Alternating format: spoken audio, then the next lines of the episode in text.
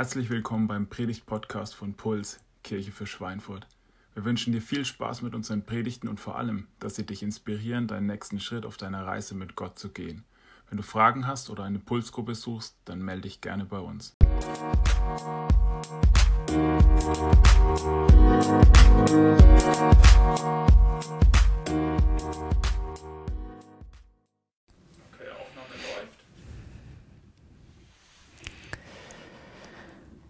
Vor einigen Wochen war Schweinfurt tatsächlich mal in den Schlagzeilen. Ähm, in den Schlagzeilen bei Facebook und anderen sozialen und asozialen Medien. Und die Schlagzeile, die ähm, durch diese Medien ging, war, dass ein Mädchen, ein Schulmädchen, im Schulbus verstorben ist, weil es eine ähm, Alltagsmaske getragen hat. Es hat sich dann herausgestellt, dass das ähm, Fake News waren, dass das nicht gestimmt hat weil weder die Polizei noch die Krankenhäuser noch ähm, die Verkehrsbetriebe in Schweinfurt wussten irgendwas von einem derartigen Vorfall und es war einfach, es hat nicht gestimmt. Mir persönlich ist dieser Begriff Fake News ähm, bekannt oder ja bewusst geläufig eigentlich seit Donald Trump. Fake News, alternative Fakten, das sind solche Begriffe, die ich eigentlich seitdem irgendwie wahrgenommen habe, gelernt habe. Und ähm, es ist so, dass dieses Wort Fake News 2016 ähm, zum Anglizismus des Jahres ähm, gekürt wurde, also quasi eingedeutscht wurde als Begriff Fake News. Und laut einer Umfrage haben 50 Prozent der Deutschen äh, oder denken 50 Prozent der Deutschen, dass sie mindestens einmal in der Woche mit Fake News, äh, mit falschen, irritierenden ähm, Nachrichten konfrontiert werden. Äh, mehr als 80 Prozent stimmen der Aussage zu, dass Fake News eine echte Bedrohung sind. Und 40 Prozent fühlen sich im äh, Identifizieren von Fake News schlicht und einfach überfordert. Und viele Menschen fragen sich, was kann ich eigentlich noch glauben? Oder anders ausgedrückt, wem kann ich heute überhaupt noch Glauben und Vertrauen schenken? Äh, glaube ich den Corona-Warnern oder glaube, glaube ich den Corona-Leugnern? Glaube ich den, dem einen Teil von Virologen oder glaube ich dem anderen Teil von, von Virologen? Welchen Medien kann ich am ehesten vertrauen? Ist es die Tageszeitung oder ist es Facebook? Wem kann ich vertrauen? Und dann gibt es so, sogenannte Fake-Test-Portale, das Problem ist, von denen sind auch wiederum welche ein Fake. Das ist ziemlich crazy und macht es echt schwierig. Ich denke, egal wer du bist, egal wie du zum Thema Kirche, Glauben und so weiter stehst, ob du was mit anfangen kannst oder eher wenig mit anfangen kannst, wir sind irgendwie da alle in demselben Boot, ähm, dass wir mit einer unglaublichen Fülle von Informationen überflutet werden, richtig gehend, dass wir ähm, ein Bedürfnis haben nach Orientierung, dass wir Unsicherheit auf, empfinden, ähm, dass wir vor allem eine Sehnsucht haben nach guten Nachrichten, nach guten Nachrichten in schwierigen Zeiten. Diese Sehnsucht ist einfach in unserem Herzen. Und jetzt ist ja der November so eine dunkle Jahreszeit. Und man fragt sich vielleicht, wann kommen wir raus aus dem Dunkel? Wann kommen wir raus aus dem Tunnel? Wo ist das Licht am Ende des Tunnels oder gibt es überhaupt ein Licht am Ende des Tunnels? Und äh, dieses Jahr im Frühjahr haben meine Frau Susanne und ich statt Kroatien-Urlaub ein paar richtig schöne Tagesausflüge hier in unserer Region im schönen Frankenland gemacht. Und wir waren zum Beispiel in der fränkischen Schweiz und sind da durch so einen, einen Felstunnel durchgelaufen. Das war richtig cool und ich habe euch mal einen ganz kleinen Clip mitgebracht, den ich damals ähm, aufgenommen habe. Ganz kurz noch was fürs Ende der Predigt, weil ich das jetzt eh gleich ausschreibe. Yeah. Es wäre gut, wenn du noch zum Worship überleitest. Das heißt, wir singen jetzt noch zwei Lieder oder so. Okay. Ähm, ich hoffe, dass ich dran denke, ja. ja Genau. ja. Also, das, was ihr gerade gesehen habt, das war natürlich ein spannendes, ein schönes Urlaubserlebnis. Aber viele andere Tunnelerlebnisse in unserem Leben, Tunnel- oder Krisenerlebnisse, die sind alles andere als schön. Die sind schwierig, die sind herausfordernd.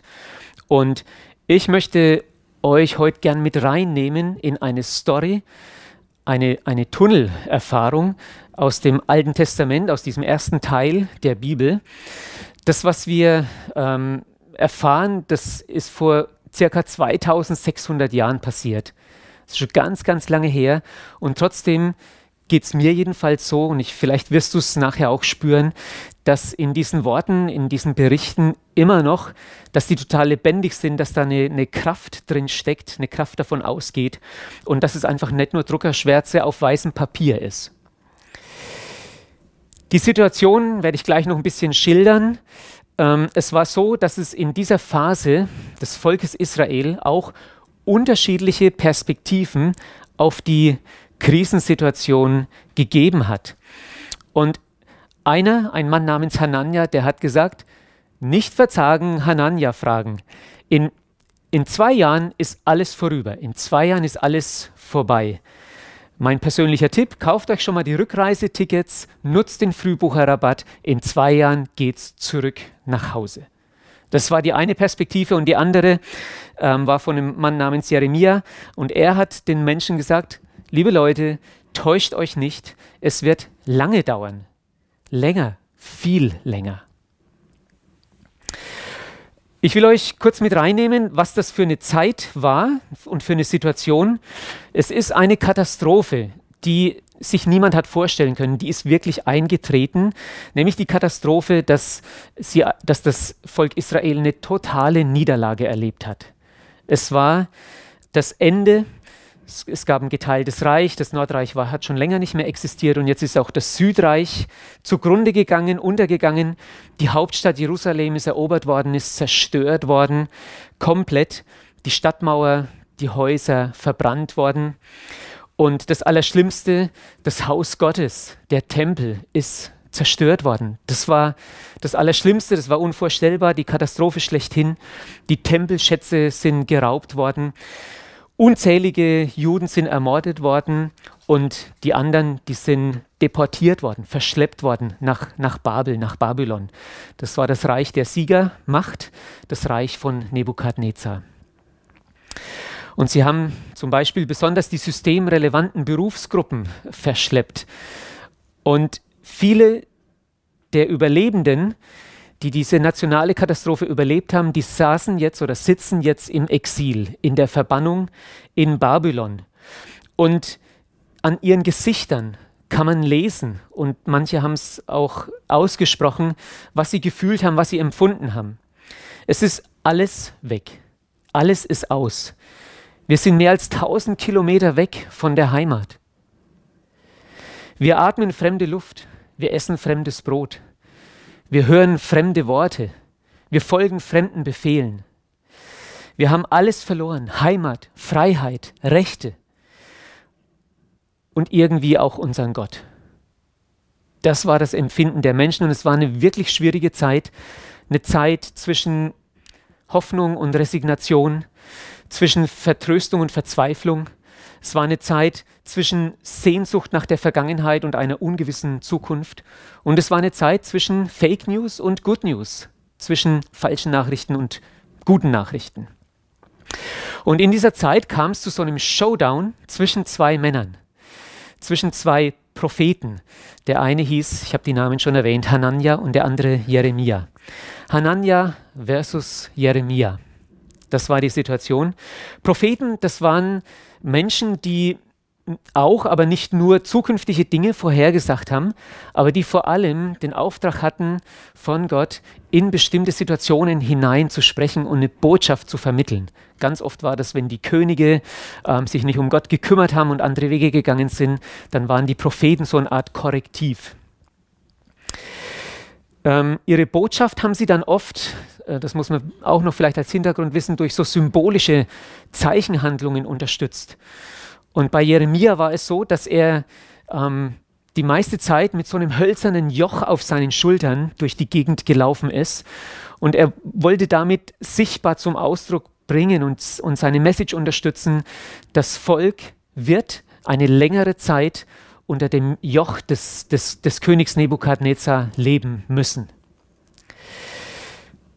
Und Hanania, der hat gesagt, nicht verzagen, Hanania fragen. Er hat gesagt, mein ganz persönlicher Tipp, hey, kauft euch schon mal die Tickets. Es wird zurückgehen. Es dauert nicht mehr lange, zwei Jahre und dann ist alles vorbei. Gott sagt euch, in zwei Jahren zerbreche ich das Joch von diesem Nebukadnezar. Und dann nach zwei Jahren werden die Tempelschätze wieder zurückkommen ins Haus Gottes in, in Jerusalem. In zwei Jahren werdet ihr Verschleppten alle zurückkommen können.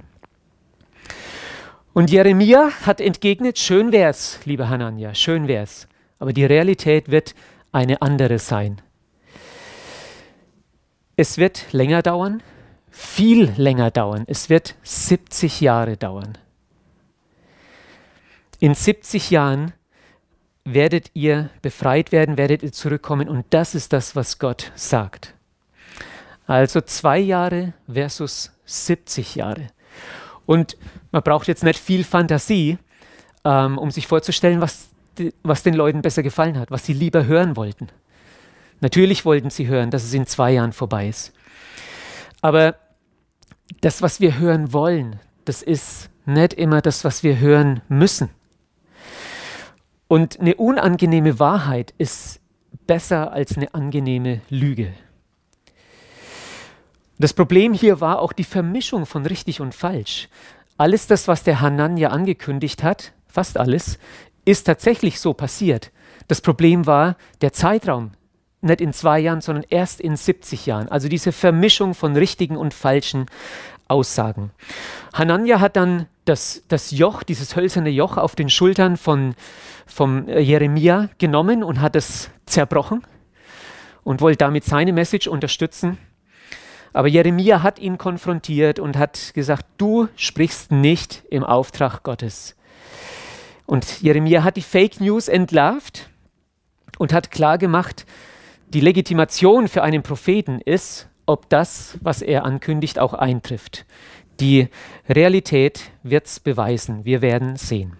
Und in diese Situation hinein kommt oder schreibt der Jeremia einen Brief aus der Heimat, aus der desolaten, zerstörten Heimat an die Leute im Exil. Einen Brief quasi aus den Trümmern Jerusalems ähm, von Jeremia, dem Propheten, an seine Landsleute im Exil. Und es ist ein Brief, der gute Nachrichten bringt, mitten in, in Unsicherheiten, mitten in Verzweiflung, mitten in falsche Versprechungen, mitten in Enttäuschungen hinein. Und ich nehme euch jetzt mit hinein und lese ein paar Abschnitte aus dieser Tunnelerfahrung des Volkes Israel. Das steht bei dem Propheten Jeremia im Kapitel 29 und ich lese erstmal die Verse 1 bis 3. Der Prophet Jeremia schickte einen Brief von Jerusalem nach Babylon an die Ältesten, das waren so die Verantwortlichen, die Leiter der Gemeinde, die noch übrig geblieben waren, an die Priester, die Propheten und alle anderen, die Nebukadnezar dorthin verschleppt hatte. Denn der babylonische König hatte den König Joachim und seine Mutter, die Hofbeamten und die führenden Männer von Juda und Jerusalem sowie die Schmiede und die Festungsbauleute, das waren die systemrelevanten Berufe, ähm, hat er aus Jerusalem weggeführt. Jeremia schickte den Brief durch Elasa, den Sohn Schaphans, und Gemaria, den Sohn Hilkias, die von König Zedekia zu Nebukadnezar nach Babylon gesandt worden waren. Also Gott hatte eine Botschaft für seine Leute, die in dieser Krise waren, die in diesem Exil gelebt haben.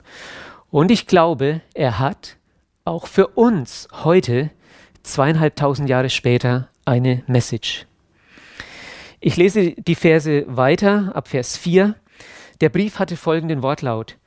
Der Gott Israels, der Herr der Welt, sagt zu allen, die er aus Jerusalem nach Babylon wegführen ließ, baut Häuser und richtet euch darin ein. Legt euch Gärten an, denn ihr werdet noch lange genug dort bleiben, um zu essen, was darin wächst. Heiratet und zeugt Kinder und verheiratet eure Söhne und Töchter, damit auch sie Kinder bekommen. Eure Zahl soll zunehmen und nicht abnehmen. Seid um das Wohl der Städte besorgt, in die ich euch verbannt habe, und betet für sie.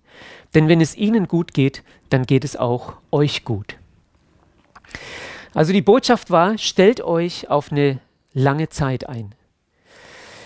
Die, die Lage der Vertriebenen in Babylon war jetzt ähm, nicht so, dass die irgendwie Sklaven waren in schweren Eisenketten oder so ähnlich, aber offensichtlich haben diese verschleppten Leute dort sich geweigert, innerlich ge und äußerlich geweigert, dort Fuß zu fassen. Und Jeremia fordert sie dazu auf. Ähm, Häuser zu bauen, das ging damals ziemlich schnell, weil die nicht so groß und nicht so massiv waren. Ein Haus hatte man ziemlich schnell gebaut. Bisschen länger hat es schon gedauert, einen Garten anzulegen und zu warten, bis die Tomaten reif sind. Das hat eine ganze Saison ähm, gedauert. Aber heiraten und Kinder kriegen und Kinder großziehen und auf Enkelkinder warten, das ist eine Frage von Generationen. Das dauert, das sind Jahrzehnte. Das Cook Kino und Kneipe in Schweinfurt hat ähm, diesen Slogan ähm, oder diese Botschaft, die ihr hier seht, außen an die Tafel, wo sonst die Filmtitel äh, angeschlagen sind, äh, geschrieben. Dieser schlechte Film hat auch noch Überlänge. Durchhalten. Und ich glaube, das ist sehr gut ähm, getroffen, was viele empfinden. Viele empfinden das mit, mit diesem Virus und so mit dieser Pandemie einfach wie einen schlechten Film, der schon viel zu lang dauert, der Überlänge hat. Und dann kommt diese Parole durchhalten. In dem Brief von Jeremia ähm, geht es folgendermaßen weiter. Ich lese die Verse 8 bis 10. Jeremia lässt ihnen ausrichten. Der Gott Israels, der Herr der Welt, hat gesagt, lasst euch nicht täuschen von den Propheten und Wahrsagern, die unter euch sind. Verlasst euch nicht auf diese Träumer, die das für euch träumen, was ihr euch wünscht. Sie behaupten, in meinem Auftrag zu reden, aber sie lügen euch an. Ich habe sie nicht gesandt. Ich sage euch, das babylonische Reich besteht noch 70 Jahre. Erst wenn die vorüber sind, werde ich euch helfen und dann werde ich mein Versprechen erfüllen und euch heimführen. Also das, was wir hören wollen, ist nicht immer das, was wir hören müssen. Und eine unangenehme Wahrheit ist besser als eine angenehme Unwahrheit, als eine angenehme Lüge. Und es ist so, ein weiser Mann hat mal gesagt, Gott erfüllt nicht alle unsere Wünsche, aber alle seine Verheißungen. Und dann geht es weiter in dem Brief von Jeremia und das, was jetzt kommt, das sind wirklich sowas von gute Nachrichten. Das sind solche Good News für die Leute, die dort waren. Dass es 70 Jahre dauert, das war noch nicht so gut, das war noch nicht so das, was sie hören wollten. Aber was jetzt kommt, das ist einfach gute Nachricht. Denn ich kenne ja die Gedanken, die ich über euch denke, spricht der Herr. Es sind Gedanken des Friedens und nicht zum Unheil, um euch Zukunft und Hoffnung zu gewähren. Und ruft ihr mich an, wenn ihr hingeht und zu mir betet, dann werde ich auf euch hören. Und wenn ihr mich sucht, dann werdet ihr mich finden. Ja, wenn ihr mit eurem ganzen Herzen nach mir fragt, so werde ich mich von euch finden lassen, spricht der Herr. Und ich werde euer Geschick wenden und euch sammeln aus allen Nationen und aus allen Orten, wohin ich euch vertrieben habe, spricht der Herr, und ich werde euch an den Ort zurückbringen, von dem ich euch gefangen weggeführt habe. Ich halte Wort. Ich habe gute Absichten für euch und mit euch. Ich gebe euch Zukunft und ich bin auch in Babylon Gott.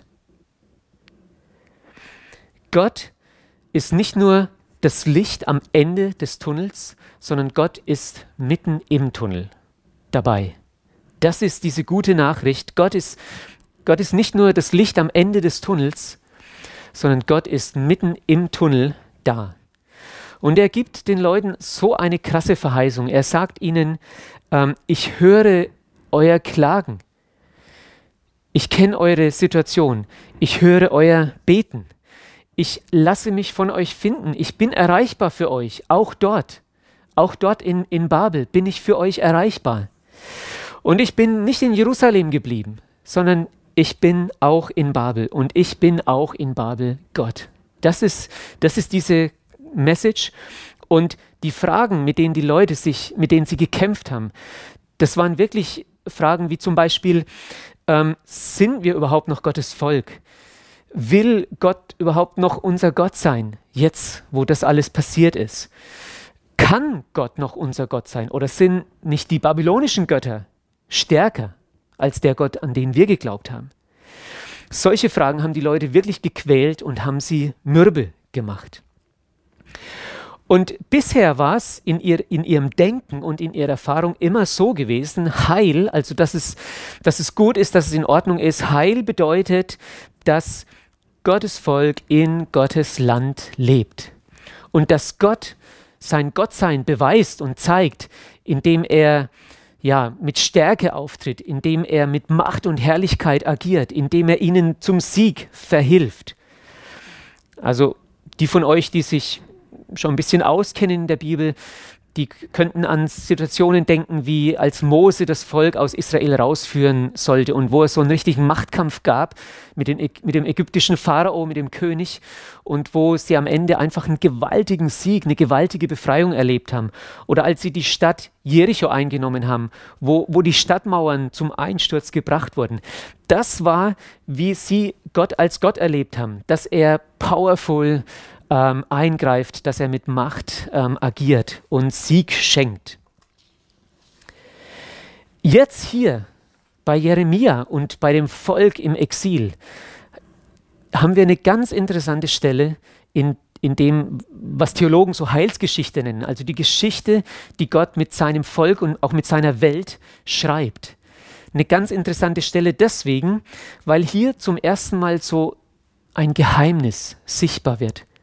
Nämlich das Geheimnis, Gott erweist sich auch in der Niederlage. Gott erweist sich auch in Niedrigkeit und in Schwachheit. Gott bleibt Gott, auch da, wo es überhaupt nicht mehr danach aussieht. Gott ist Gott auch, wo er nichts sichtbar bestätigt, wo er nichts sichtbaren Erfolg schenkt. Gott ist auch Gott, da wo, wo es uns nicht gut geht, da wo wir durch Krisen gehen, da wo er nicht erfahrbar scheint. Ja, und da, sogar da, wo er machtlos erscheint. Und ich glaube, der Höhepunkt dieses Geheimnisses, und vielleicht ist es gleichzeitig der tiefste Punkt von diesem Geheimnis, das ist, als Jesus am Kreuz hing. Als Jesus der Sohn Gottes am Kreuz war und alle gedacht haben, jetzt ist es vorbei, jetzt ist es aus, Ende. Es hat nicht geklappt. Er hat versagt. Er hat vielleicht Gutes gewollt, aber es ist zu Ende. Und in dieser Situation hat Jesus den eigentlichen Sieg errungen. In dieser Ohnmacht, in dieser Niederlage, in diesem Tunnel, durch den Jesus gehen musste, hat Gott seinen Sieg errungen, den Sieg über die Macht von Sünde, über die Macht des Todes und so weiter. Deswegen Gott ist nicht nur das Licht am Ende des Tunnels, sondern Gott ist bei dir mitten im Tunnel. Das ist die gute Nachricht von heute, für heute, für dich und für mich.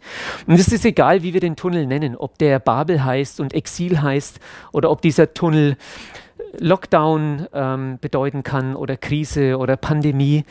Ähm, diese Aussage gilt, diese Wahrheit gilt. Gott ist nicht nur das Licht am Ende des Tunnels, sondern mitten im Tunnel da. Und in dem Artikel von, von Zeit Online, da, da ist so die, die Aussage formuliert, um gute Antworten zu finden, müssen wir die richtigen fragen. Und sie beziehen das dort auf die Wissenschaftler, auf die Experten, auf die Virologen und Epidemiologen und so weiter und sagen, man kann nicht von allen die beste Auskunft bekommen, nicht jeder ist Fachmann für alles und man muss die richtigen Leute fragen, um ähm, gute Antworten zu bekommen. Und die Frage an dich und mich ist ja im Blick auf unser Leben, jetzt nicht nur im Blick auf, auf die Corona-Geschichte, sondern wer sind die Leute, die wir fragen, um gute Antworten zu bekommen? Wen fragst du? Ähm, zu wem hast du Vertrauen und fragst ihn, um gute Antworten zu bekommen? Für dein Leben oder für deine Tunnelsituation? Und deswegen würde ich den Satz gerne ein bisschen abändern und sagen, um ähm, gute Antworten für unser Leben zu bekommen, müssen wir den Richtigen fragen. Müssen wir Jesus fragen, der selber durch den Tunnel gegangen ist von Schmerz, durch den Tunnel von Einsamkeit gegangen ist, durch den Tunnel des Todes gegangen ist, aber eben durchgegangen ist. Und ich weiß nicht, ob es dir aufgefallen ist beim Lesen ähm, dieses Briefes von Jeremia. Da kommt zweimal so die Einladung, die Aufforderung, sucht. Und einmal heißt es, sucht mich, sagt Gott, sucht mich. Ähm, dann werdet ihr mich finden, ich lasse mich finden. Und als zweites sagt er, sucht das Gute für die Stadt, für die Städte, in denen ihr jetzt wohnt und lebt. Sucht mich und sucht das Gute für die Stadt. Dieser Corona-November, der ist nicht nur so diese kalte, graue Jahreszeit, sondern ist halt auch die Zeit der Kerzen. Und deswegen würde ich gern ähm, das ergänzen mit, mit dieser Perspektive für uns. Ähm, wenn du Gott im Tunnel gefunden hast, dann kannst du für andere Kerzen anzünden. Es gibt so, so, ein, so ein Sprichwort, ähm, besser ein Licht in der Finsternis anzünden, als über die Dunkelheit zu jammern. Und ähm, ja, Gott sagt, sucht mich und sucht das Gute für die Menschen um euch herum. Bleibt nicht bei euch selbst stehen. Dreh dich nicht um dich selbst. Bleib nicht bei dir selbst. Ähm, um, bleib nicht bei dem, was dein Leben gerade schwer macht. Dreh dich nicht ständig um, um den Verlust, um das, was du gerade nicht hast. Dreht euch nicht ständig um eure Not, um eure Probleme, sondern kümmert euch auch um andere. Engagier dich für andere Menschen, für deine Umwelt, für deine Stadt. Und ich möchte zum Schluss ein paar praktische Hinweise auch noch geben und auch ein paar Schritte, die möglich sind, nächste Schritte, die du gehen kannst, die wir als Pulskirche gehen können, ähm, ja, aufreißen. Ein erster, ein erster praktischer Tipp, dosiere die Nachrichten. Dosiere die Nachrichten, die du